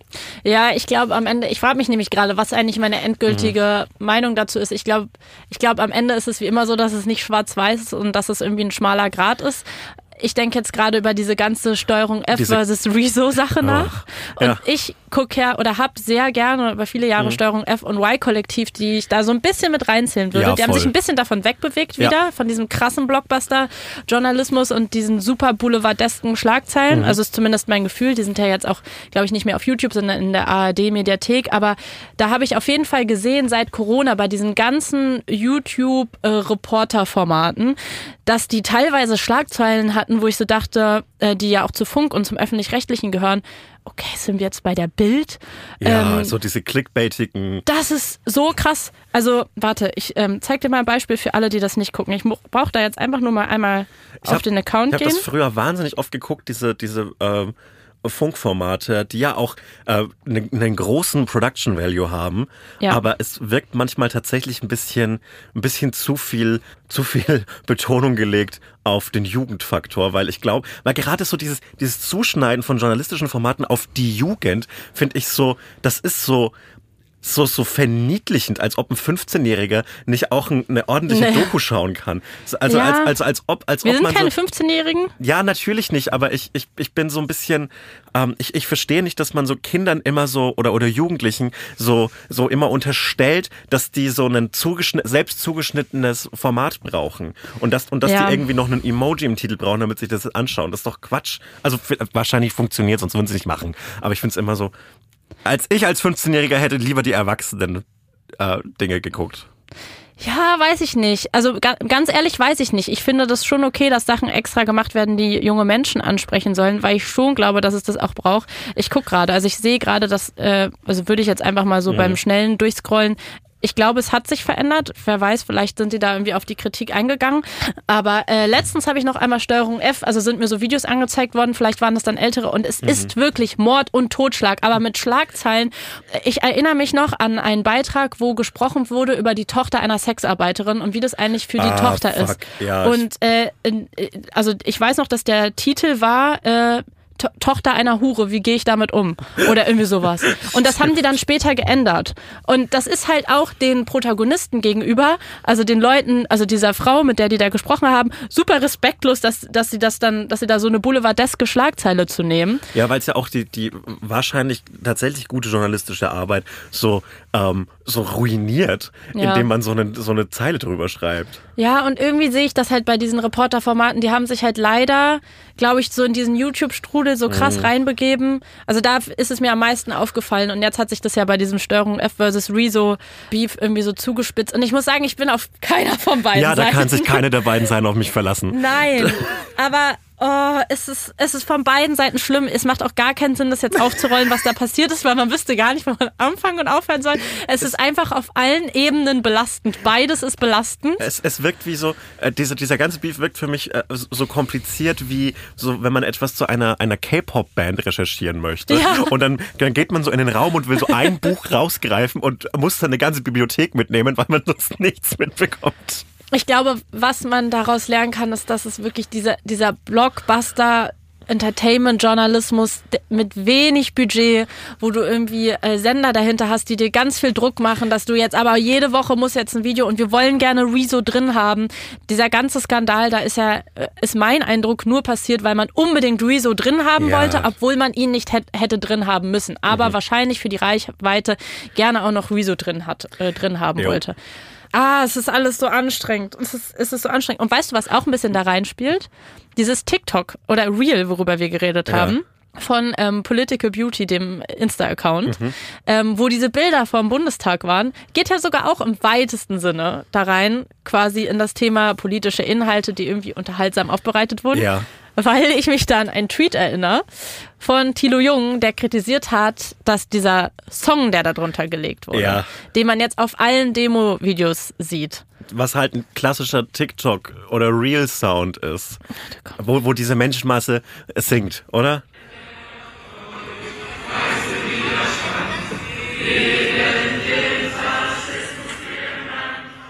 Ja, das haben wahrscheinlich alle gehört die letzten Tage. Ja. Äh, dass dieser Song ähm, gar nicht, also dass es nicht der Originalton von dem Video ist. Und da wird dann auf einmal so viel ver vermischt, weil es halt offensichtlich ist, es ist halt eine Drohnenaufnahme. Mhm. Also, ähm, und, und also man sieht ja in dem Video, dass es gar nicht möglich ist, da, also wie laut sollen die Leute gesungen haben? Ja, natürlich. Und, und ähm, ich verstehe so ein bisschen dieses, hey, äh, wir müssen in den Inhalten, die wir, die ja. wir gerade verteilen über die Demos und über diese wirklich fantastischen Bilder riesiger Menschenmassen, müssen ein bisschen vorsichtig sein, mhm. weil es gibt, es gab ja schon wieder die ähm, Hinweise, äh, die, die, diese, diese coolen rechten Accounts, die dann so sind, ja, die, die Bilder sind manipuliert. Hier, wenn man auf Ja, diesem, die nutzen das, ja. Ja, äh, also äh, ja. es gab fantastische Verschwörungstheorien über, über, die, über die Videos und, und Bilder von, von Demos, dass ja. man so, einmal wurde so, dass der, der Fakt, dass wenn man ganz nah ranzoomt, äh, dass es dann verpixelt ist, das Bild, äh, als, ja, als Beweis. guess what, bei einem Video aus dem Internet, was auf Instagram hochgeladen wird. Ja, das ist natürlich jetzt die Taktik der AfD, ne, dass die halt sagen wollen, Oder äh, nee, das stimmt alles nicht und dass es wieder alles eine riesen Verschwörungstheorie ist und dass sie ja auch behaupten, dass Statisten in Hamburg gecastet wurden für diese Demo und dann irgendwelche ähm, Beweis-Casting-Aufrufe nehmen, die schon Jahre alt sind, wo irgendwie Statisten für irgendeine Demo gesucht wurden, für irgendeinen Film mhm. oder für was auch immer. Ähm, also natürlich ist das gerade die einzige Taktik, die denen einfällt, damit umzugehen. Wie immer zu sagen, stimmt nicht. Mhm. Gab's nicht die Demos. Ist eine absolute Lüge. Ähm, und bei dem Zentrum für politische Schönheit, ich muss sagen, als ich das erste Mal gesehen habe, war ich auch kurz verwirrt wegen dem Sound. Und ja. ganz ehrlich, ich glaube, dass mehr Leute, als wir denken, auch aus unserem Umfeld wahrscheinlich dachten, dass es der echte Ton ist. Und ich verstehe auch, dass man das kritisiert, dass man sagt, ey, das hat schon Fake-Potenzial, weil das Video übermittelt nicht eins zu eins, was dort passiert ist, aber es ist halt auch ein bisschen wie TikTok funktioniert. Du ja. hast ein Video, da ist ein Sound drunter. Ja. Ja, ich war auch so. Der das Video damit eindrucksvoller machen soll. Es wirkt auch so ein bisschen, ähm, als ob das Konzept von TikTok-Sounds und Real-Sounds nicht, nicht, verstanden nicht 100% äh, ins, ins, äh, äh, ins gemeinsame Bewusstsein übergegangen ist. Aber wir haben ja Zeit. Aber das passiert. Werbung. Wir stecken ja gerade in den Tourvorbereitungen ja. und zuletzt habe ich dich besucht und bin Kraft meiner starken Füße zu dir gelaufen und wurde tatsächlich kurz bevor ich bei dir war angesprochen, wurde auf der Straße erkannt und äh, die Person hat gesagt, hey, äh, wir haben ein Match auf einer Dating-App. Oh. Und ich habe gesagt, Erstens cool, zweitens ich benutze keine Online-Dating-Apps, das kann nicht sein. Äh, das ist ein Fake-Profil, das bin ah, ja, nicht das sollte ich. nicht passieren. Das ist eine absurd unangenehme äh, Situation, ja. nicht nur für mich, aber auch für die andere Person, weil es ja es offensichtlich auf ein Fake-Profil Und auch enttäuscht ist. War, war die Person dann traurig? Ich bin dann ehrlich gesagt schnell genug weggelaufen, um nicht äh, dieses Gefühl noch zu sehen. Komische ist, eine, ist, eine, ist eine komische, komische Situation, aber so Fake-Profile und, und falsche Profile auf, auf Dating-Apps sind, sind ein Problem. Und das ändert sich zum Glück dank eines neuen Features der Dating-App Bumble. Genau, Bumble hat nämlich genau deswegen ein neues Feature eingeführt und zwar den Deception Detektor. Das ist ein Feature, das künstliche Intelligenz, also KI äh, nutzt, um Profile auf Authentizität zu überprüfen, damit eben genau das nicht passiert. Also Dating auf Bumble soll dadurch sicherer und auch am Ende weniger stressig werden. Man kann eben selbstbewusst swipen in der Gewissheit, dass die Person, die man dann da sieht, am Ende auch wirklich echt ist, da dieser Deception Detector Fake, Spam oder auch Scam-Profile entfernen kann. Außerdem kann man besser connecten und sich eben aufs Kennenlernen konzentrieren, anstatt wirklich zu entziffern, wer steckt da jetzt halt wirklich hinter diesem Profil. Das macht, glaube ich, für alle Beteiligten mehr Spaß. Deshalb holt euch Bumble, wenn ihr nicht auf ein Fake-Profil von einem drittklassigen Internet-Comedian reinfallen wollt. äh, das, glaube ich, ist für alle irgendwie schön und außerdem weird. Tschüss! Was wolltest du sagen? Nix. naja. Aber man kann ja nochmal viel Spaß beim Daten wünschen und viel Glück. Ja. Ach, jetzt bin ich schon wieder ein Boomer, ne? Nein, aber. Aber was sagt man denn dann? Aber es, was sagt man denn beim Daten? Gut Swipe. Gut Swipe. Weitere Infos findet ihr zu Bumble und wie immer in den Shownotes. Ja, good luck, good swipe. Good swipe. Werbung Ende ja auf TikTok auch ganz oft. Also du guckst ja kein TikTok. Nee, aber ich schaue YouTube Shorts, ich schaue Facebook ja, Reels. Also du weißt bin, ungefähr, was da so passiert. Ich ja. bin informiert. Okay, gut. Weil da gucke ich auch manchmal Videos, wo irgendwelche Mädels irgendwas erzählen und ich mir denke, redet die das gerade oder ist das ein Sound? Und das ist auch ein Kommentar, der ganz häufig kommt, wenn Leute jetzt sowas super Lustiges oder Zugespitztes sagen, dass Leute so fragen, ist das ein Sound oder hast du das gerade? Ich war gerade nicht sicher. Mhm. Ähm, das heißt, das ist wahrscheinlich auch einfach ein Problem, was mit TikTok einhergeht und diesem komischen Soundtrend, dass du überall anderen Ton drunter legst. Aber ja, ich, ich hatte nicht auf dem Schirm, dass das auch benutzt wurde von Ja. AfD-Lern und Rechten, um quasi damit vermeintlich belegen zu wollen, dass ja, dass ja etwas bearbeitet wurde. Ich bin gegen Faktenchecks. Ich bin, ich finde, alles ist wahr und ich glaube alles. Das ist meine, meine Strategie, mit äh, Internet-Fake News umzugehen. Und, Okay. dann, und, und im Durchschnitt gleicht sich das ja wieder aus. Wenn, man, wenn alles die Wahrheit ist, dann gleichen sich die unterschiedlichen Wahrheiten ja wieder aus. Und ich bin letztlich der einzige Mensch, der alles richtig weiß. Klebt das doch mal auf den Sticker in A5-Größe. Man muss- Ich habe noch so ein paar Sachen muss zu meiner Biografie und dann Ja. muss ich noch einen QR-Code auf mein Instagram-Profil. Hey, ich bin's der Typ von Twitter. Wahnsinnig schwierig. Das mache ich aber alles auf PowerPoint und dann über Flyer-Alarm. Dann könntest du ja zum Beispiel irgendwie erzählen, dass du letztens irgendwie durch die Straßen gelaufen bist und dann hast du da ein Loch gesehen, was irgendwie auffällig Moment, war. Moment, Moment, Moment. Du machst dich jetzt hier, du, du, du, du holst jetzt hier gerade ein Thema rein und äh, machst es so als lustige kleine Überleitung. Aber das ist ein ernstes Thema, Ja, über das ich hier nicht nur dich, sondern die Öffentlichkeit aufklären Ja, muss. klär mich doch mal auf Und zwar. In der Stadt Chicago Ja. äh, gibt es äh, seit mehreren äh, Jahren einen frisch betonierten Fußgängerweg, einen, einen Bürgersteig. Mhm.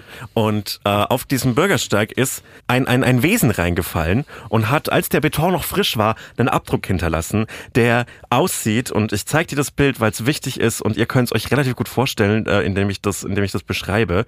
Ähm, es gibt da einen, einen Ab- Tierabdruck im frischen Beton, der jetzt natürlich fest geworden ist und der sieht aus wie folgt.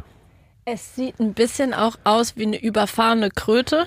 Mhm, aber wie sieht's wirklich aus, wenn du mir nicht, wenn du mich, Ja, wenn es du soll nicht, aussehen wie, eine, wie eine Rat, ein Rattenabdruck, ne? ja, es Ja. sieht, es ist wahrscheinlich ein Eichhörnchen gewesen, das in dem nassen Beton gelandet Ah, ist okay. und äh, aber den Abdruck einer Ratte hinterlassen Ja. hat, weil das der Eichhörnchen sind ehrlich gesagt nur Langhaarratten. Ja. Also die haben wirklich nicht so viel Unterschied. Unfrisierte Ratten. Ja, genau. Die hat, das sind die, die Ratten sind Buzzcut-Eichhörnchen, so kann man Und es sagen. süßer, finde ich auch. Findest du Eichhörnchen Ja, süßer? ich liebe Eichhörnchen. Okay. Ähm, auf jeden Fall gibt es dieses, dieses Rattenloch und das gibt es schon seit ein paar Jahren, aber es hat jetzt Anfang des Jahres ähm, wahnsinnig an Viralität gewonnen.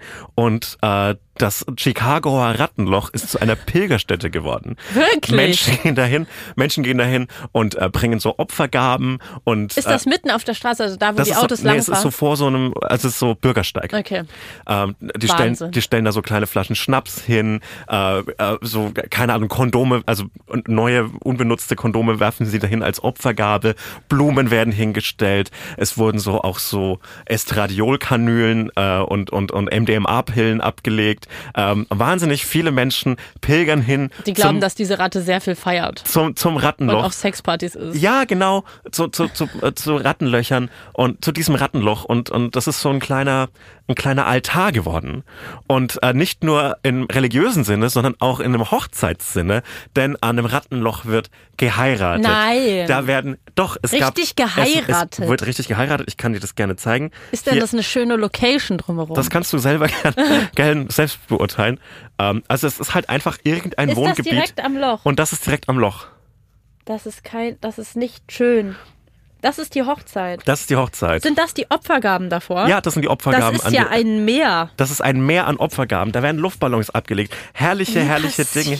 sowas? Das Internet. Weil so schrecklich das Internet ist, manchmal bringt es etwas hervor wie das Rattenloch. Ja. Und auf dem Rattenloch lag in den letzten Wochen, ich glaube insbesondere auf Twitter, riesengroße, äh, riesengroßer Fokus, weil halt viele Menschen ans Rattenloch gepilgert sind und dann irgendwie noch einen lustigen Gegenstand abgelegt haben. Ähm, es gab dann auch äh, eine Plakette, die gemacht worden ist, und zwar ans Chicago Rat Hole. Two decades ago, on this very spot, a squirrel tumbled from the branches above, imprinting it, its fall in a concrete fossil. Behold the extraordinary result, a red-shaped spread ang- eagle landing, frozen in time, a testament to the curious dance between chance and the enduring imprints of the natural world. Es ist sehr lieb. Es ist alles sehr, sehr lieb. Ja, aber wie alles im Internet, das erst lieb ist, wird's danach schrecklich. Oh nein, was Weil, ist jetzt passiert? Äh, das ist natürlich, ähm, du, stell dir Haben vor, das jetzt Rechte unterwandert? Nein, auf, haben sie nicht. Okay. Aber stell dir vor, du, du wohnst Jahrzehnte vor äh, so einem vor so einem Bürgersteig und da gibt's halt dieses lustige Ach so, Rattenloch ja. und auf einmal kommen die Leute an und es gab einen einen recht äh, ernst gemeinten Hilfeaufruf der Anwohner des Rattenlochs, die sagen, hey, das ist funny und so weiter, aber könntet ihr bitte bitte aufhören? Ähm, es, es, es, es äh, gibt diese ganzen äh, Opfergaben. Also da gibt's dann, da liegen dann Zigaretten rum, äh, E-Zigaretten, Alkohol, Essen wird dargebracht. Wo Menschen sind, ist natürlich auch Vandalismus. Es werden Partys äh, veranstaltet am Rattenloch. Ähm, da werden so Shots getrunken. Ähm, da li- liegt dann auch viel Müll rum. Ähm, Autos hupen die ganze Zeit, wenn sie dran vorbeifahren. Kann man am, nicht am Rattenloch. Öffnungszeiten machen? Einfach offizielle Öffnungszeiten, jeden Tag irgendwie zwei Stunden oder so und da dürfen dann alle heiraten und so. Ist und viel- kommen auf Wartelisten, wenn sie da heiraten wollen. Ist vielleicht eine Idee, aber dann öffnest du natürlich dem Kapitalismus äh, das Ja, Tür und Tor. los, zum, ja. Weißt du, am, am, im, im. Petersdom musst du auch Geld zahlen, damit du so reinkommst und damit du so die ja, Warteschlange oder so ein, überspringen so, ein, kannst. so ein Kurgeld. Wenn man, wenn man nach Niendorf oder an die Ostsee oder so fährt oder auch nach Köln diese Kulturgeld, So. diese Steuer. ja, Das könnte man doch da machen, dann haben die Anwohner wenigstens was davon. Und dann landet das direkt bei denen. ist tatsächlich notwendig, weil das Rattenloch wurde äh, im Zuge seiner, seiner Bekanntheit in den letzten paar Wochen schon zugeschüttet mit Beton. Aber Menschen haben, mit, haben den frischen Beton Nee. mit so einem, mit so Von einem den Anwohnern, damit es vorbei Nein, ist. von der Stadt wurde es zugeschüttet. So, ah. Aber äh, das wurde Gott sei Dank wieder ausgegraben. Äh, Die Wahnsinn. haben das so mit, mit äh, abgemachten Nummernschildern von Autos wieder ausgegraben.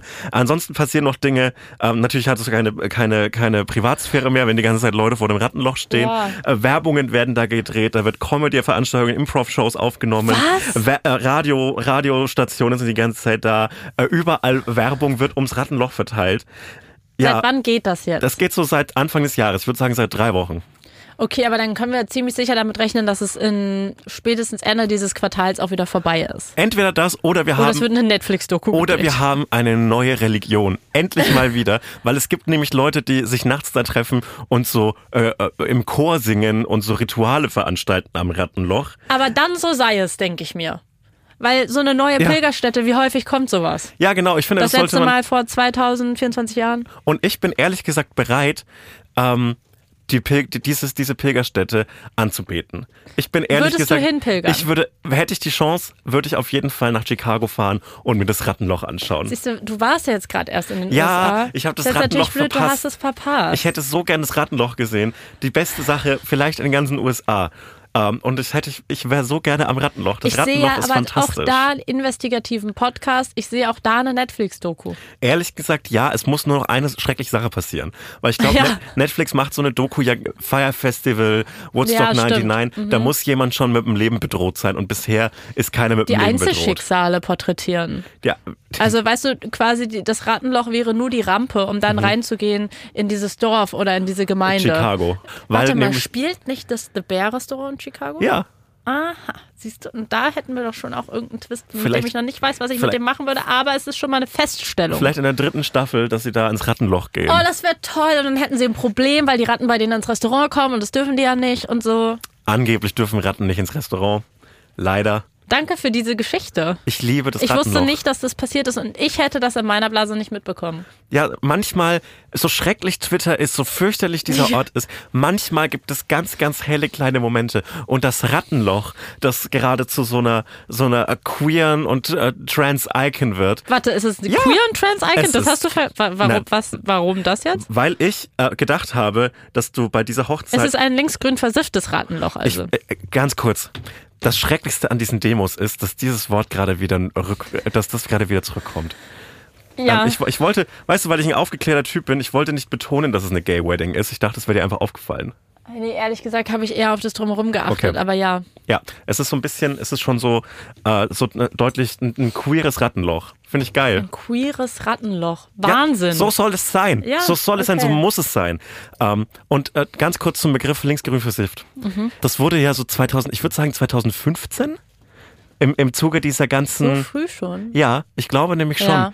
Ich, ich glaube im, im Zuge der, als Deutschland was Gutes gemacht hat und viele Menschen aufgenommen hat, Ja. die auch vom Bürgerkrieg geflohen sind, äh, da kam ja diese ganze Gutmenschen-Rhetorik und so weiter und wurde das Mhm. Ja. so ironisch umgemünzt. Aber ich kann es nicht mehr hören. Linksgrün versifft, das, das klingt für mich immer so, als müsste, als wäre, wäre so die grundlegende Ablehnung von Menschenhass irgendetwas, was, man, einem- was einem direkt so einen, strengen Körpergeruch beschert und so direkt sieben Ratten, die man die ganze Zeit am Körper rumlaufen Ja, lässt, aber es ist ja offensichtlich, also Quatsch, es ist ja genau wie Ja. bei den Klimaklebern, wo man sich, also ich sage dieses Klimakleber auch immer mit einem dollen, so Anführungszeichen, weil ich mir Ja. so denke, so, das ist so absurd, das so zu, also, Aber mich, mich, mich, regt, mich regt diese ironische Verwendung von linksgrün versifft auch von äh, eher linken Menschen auf, weil ja. es eben so Ach ein so, als so Selbstbezeichnung. Genau, das regt mich Ah, ja, unendlich ja. auf und weil, weil es Okay, so, aber, das kann ich nicht hören. Da werde ich echt irre. Nee. Und dann, und dann kommen immer so Leute in meine DMs und schreiben mir sowas, ja, wir sind ja beide linksgrün versifft. Und denke ich mir, nein,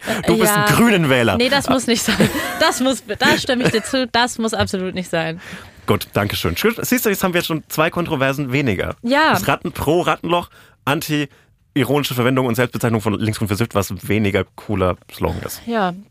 Ja. Wir sind ja gerade schon in den USA. Mhm. Dann reisen wir jetzt in, in unseren Köpfen. von einmal alle die. Augen zu, einmal. Und jetzt reisen wir nach New York mental. Und wir sind in einem Heli über diesen. danke für die, Oh, danke für diese Soundbegleitung. Wir fliegen quasi über diese ganzen Hochhäuser und landen ganz langsam bei Succession. Das war aber keine gut, saubere Landung. Ja, ja. sorry. Bin unterbezahlt. Schwitzige, das ist das Ich erste, möchte mein erster Flug nicht bei dir im gewesen. Heli fliegen. Äh, und zwar ist ja das Krasse an Suc- Succession, dass es meiner Meinung nach die heftigste Serie ist, die ich je gesehen habe. Und was ja so heftig gerade da dran ist, ist, dass sie trotz allem, trotz dieses riesen Erfolgs gesagt haben, wir machen drei Staffeln, oder waren es vier? Drei, ne? Ja, wir machen drei. vier. Vier. Drei oder vier. Vier Staffeln und machen danach Schluss. Die letzte Staffel kam ja letztes Jahr und ich fand das einen sehr guten Move, weil mittlerweile ja alle Serien immer gezogen werden und immer weitergehen. Die sind dann auch immer alle so kurz, dann hast du irgendwie sieben bis acht Folgen. Und, äh, und weil diese Serie jetzt vorbei ist, haben sie ganz viele Requisiten jetzt äh, versteigert aus Succession. Ja. Und ich finde das ganz toll und ich hätte auch gerne was davon Was gehabt. hättest du gerne gehabt? Also es gibt ähm, eine Sache, wo ich ja gedacht hätte, das wäre vielleicht was für dich gewesen. Ein Auktionshaus in Dallas, Dal- Dallas, Dallas, sag das mal amerikanisch einmal bitte. Dallas. Dallas, ja. Äh, hat äh, den 1,80 Meter großen, das Hundemaskottchen, den Anzug, gekauft. Oh mein Gott, diese- Für 7800 US-Dollar. In, der ersten Szene, in glaube ich. in der Greg äh, Kotzt. Ja, sehr gut. Durch die Augen sofort. kotzt. Und sie haben auch, ähm, also nach den Angaben von den Auktionsmitarbeitern wurde de, dieser Gegenstand äh, gründlich von äh, Requisitencode gereinigt. Was glaubst du war der begehrteste Gegenstand? Fällt dir was ein? Mm, Privatjet. äh, nee, ich würde sagen Es waren irgendwas. eher immer so kleinere, so Details, würde ich sagen. oh, ich würde sagen, dass ähm, etwas aus der Wohnung von von ähm, Logan. Äh, was äh, war es irgendwas in die Richtung? Nee, tatsächlich nicht guter Take. Aber da habe ich, ich habe mir die Seiten durchgeblättert, relativ lange, bis ich keinen Bock mehr hatte, was alles dabei war. Sowas war nicht dabei. Also jetzt nicht so eine krasse Vintage-Lampe, die so aussieht, Ja. als würde die so drei Millionen kosten. Oder halt diese ganzen firmenbeschrifteten, Genau. äh, äh, so, so diese ganzen Interviewwände und so weiter. Sowas war mit dabei, aber der begehrteste Gegenstand war diese kastenförmige Burberry-Tasche, äh, wo Tom ja irgendwann sagt, she's brought a ludicrously capacious bag. Das ist ja so ein Satz, Ja. der, ich glaube, aus der letzten Staffel auch viral geworden ist, Ja. mit denen sehr viele Taschenfirmen dann Werbung gemacht Ja. haben. Die wurde für 18.750 Dollar versteigert. Mhm. Wie viel Geld? Äh, dann der Mixer, mit dem Kendall, ich glaube auch in Staffel 4 oder 3, in, in der übergossen wird. Folge, genau. Ja, ähm, wo sie irgendwie so, wo die Geschwister alle zusammen in der Küche sitzen und irgendwie ihm so so geschwistermäßig alle möglichen Zutaten zusammenwerfen Ja. und sagen, er soll das trinken und Das ihm das über den Kopf. herrlichen Moment. Das war Da- eine der schönsten Ja. Szenen. Deswegen verstehe ich das mit dem Mixer. Ich finde nur ein bisschen schade, wenn ich mir dort was geholt hätte, Dann irgendwas, wo man sieht, dass es ja, davon und ist. wir haben einfach jetzt einen sauteuren Mixer. Genau, ich finde, das macht, zeigt dann halt, wie reich man ist, Ja. dass man etwas holt, was dann so metaebenenmäßig Mhm. ist, was man dann so in seine Vitrine stellt. Ähm, ja, genau. Und dann gab's halt noch so ganz viele Kreditkarten und zum Beispiel diese New York Times, wo die drauf sind und so. Das fand ich geil. Oh, oder äh, bei, bei der Party von Kendall, als diese als diese Fake-Nachrichten über so seine Geschwister mit so Rome stirbt oder Greg ist zum zum zum Schleimbolzen des Jahres Ja. gewählt worden, die hätte ich gekauft. Was ist auch, was auch versteigert wurde, äh, das war einer meiner Favorites, ist äh, diese Rede, die Rede, die Rome halten sollte zum Tod seines Vaters, wo er es ja nicht hinkriegt, eine Ja. Rede zu halten.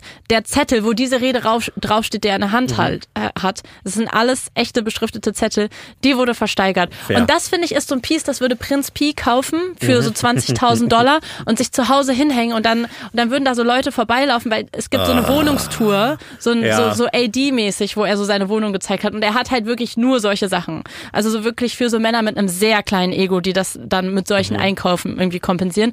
Und dann würde er sagen so, ja, hier, das war von einem ähm, Succession-Versteigerung äh, für 20.000 Dollar. Ich bin ganz froh, dass ich es gekriegt habe. Äh, ja, was ist denn das für ein Zettel? Ja, das ist die Rede, die Rome äh, gehalten hat für seinen Vater, ähm, als er gestorben ist. Ach so, die Rede, die er nicht äh, geschafft hat zu halten, weil er dann äh, gegangen ist und dann weinen musste. Ja, aber die wollte er halten. Die, also wenn er sie gehalten hätte, dann hätte er sie so gehalten. So wäre das dann gewesen. Und dann hätte, Ich hätte er darüber richtig- philosophiert. Ich sehe das richtig, wie das so in so einem etwas zu dunklen Flur hängt. Ja. Äh, und zwar in so Glaskästen an der Wand, so vier DIN A4 Seiten, so in so, die auch noch so ein bisschen zer zerkrümpelt sind, äh, an der Wand nebeneinander. Ich sehe da Prinz Pi als Einkäufer. Ich glaube, ich auf glaube, jeden Fall. ich glaube, jeder, jeder Rapper, dessen Image es war, um eine Brille zu haben, ist, äh, ist davon betroffen, glaube ich. Ich, ich bin da nur neidisch am Ende. Am ich hätte auch gerne etwas von diesem von dieser Auktion gehabt, aber die billigsten Sachen haben halt 5000 Euro gekostet. Äh, ich habe mich mir ist eingefallen, dass ich ja so auch so ein Filmrelikt habe.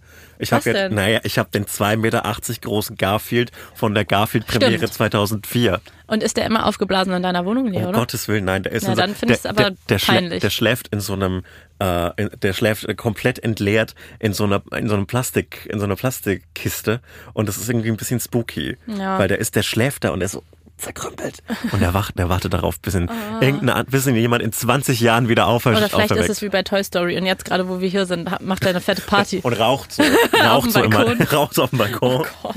macht so einen Kaffee. Ja, das war, das war die Folge. Das war die Folge. Nächste Woche werden sicher wieder irgendwelche Preisverleihungen sein. Nächste Woche wird wieder was und passieren. AfDs, AfDs. Nazis wird es nächste Woche auch noch geben. Gott sei Dank, sonst hätten wir nichts zu reden. Ja, traurig Toll. wär's. Sonst schrecklich, wäre schrecklich für die deutsche Satirelandschaft. Da muss man auch mal dran denken. Ist wirklich so. Ja gut, dann bis nächste Woche. Ihr könnt weiterhin diesen Podcast bewerten. Gebt uns bitte fünf Sterne. Fünf Sterne. TikTok, da könnt ihr uns folgen. Folgen. Und ansonsten, wir gehen natürlich immer noch auf Tour. Und zwar in München, in Berlin, in Frankfurt, in Hamburg und ähm, in Leipzig und außerdem in Köln bei der CO Pop sind wir auch. Genau, und in Berlin sind wir schon ausverkauft, in Hamburg sind wir aber hochverlegt. Das heißt, Hamburg greift zu.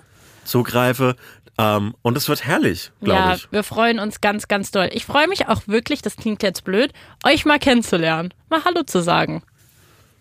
Weil wir sind ja hier immer nur zu zweit. Ja, Salva freut sich darauf. Äh, Du dich nicht. euch Du warst einfach still. Du euch- kannst auch was anderes sagen, worauf du dich freust. Du wirst dich ja nicht auf die gleichen Ich Sachen freue mich freuen. mal wieder ein, ein gutes, so ein, so ein, äh, so ein Fertigrührei bei meinem Hotelbuffet zu essen. Ich sehe mich da schon so im Publikum danach. Ich, ähm, ich schnack mich fest mit den Leuten. Weißt du, ich bin unter den Leuten. Ich bin greifbar und nahbar. Und du bist im Backstage. Ich war 37 Auftritte auf der ganzen Welt, habe ich mit jedem Menschen, der wollte, ein Selfie gemacht.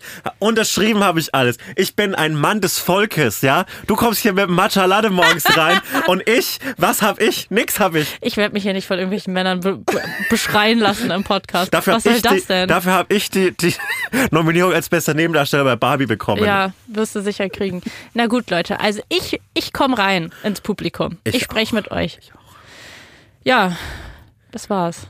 Könnt ihr dann so einen Live-Streit auch nochmal auf der Bühne. Es wäre richtig blöd, wenn wir uns auf der Bühne streiten. Das machen wir nicht. Nee. Dafür sind wir genug Im Showbars. Backstage. Man hört es dann nur Nee, so am Anfang. wieso im Backstage? Wir haben, wir haben unterschiedliche Backstages. Oha. Nein, das war nicht.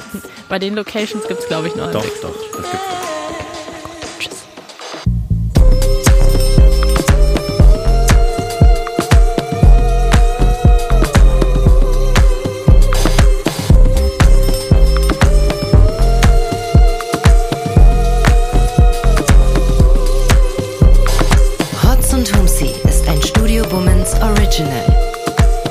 Folgen hört ihr jeden Samstag, überall, wo es Podcasts gibt. Executive Producer Konstantin Seidenstücker. Produktion Peace Solomon Obong. Musik, Ton und Schnitt Jonas Hafke.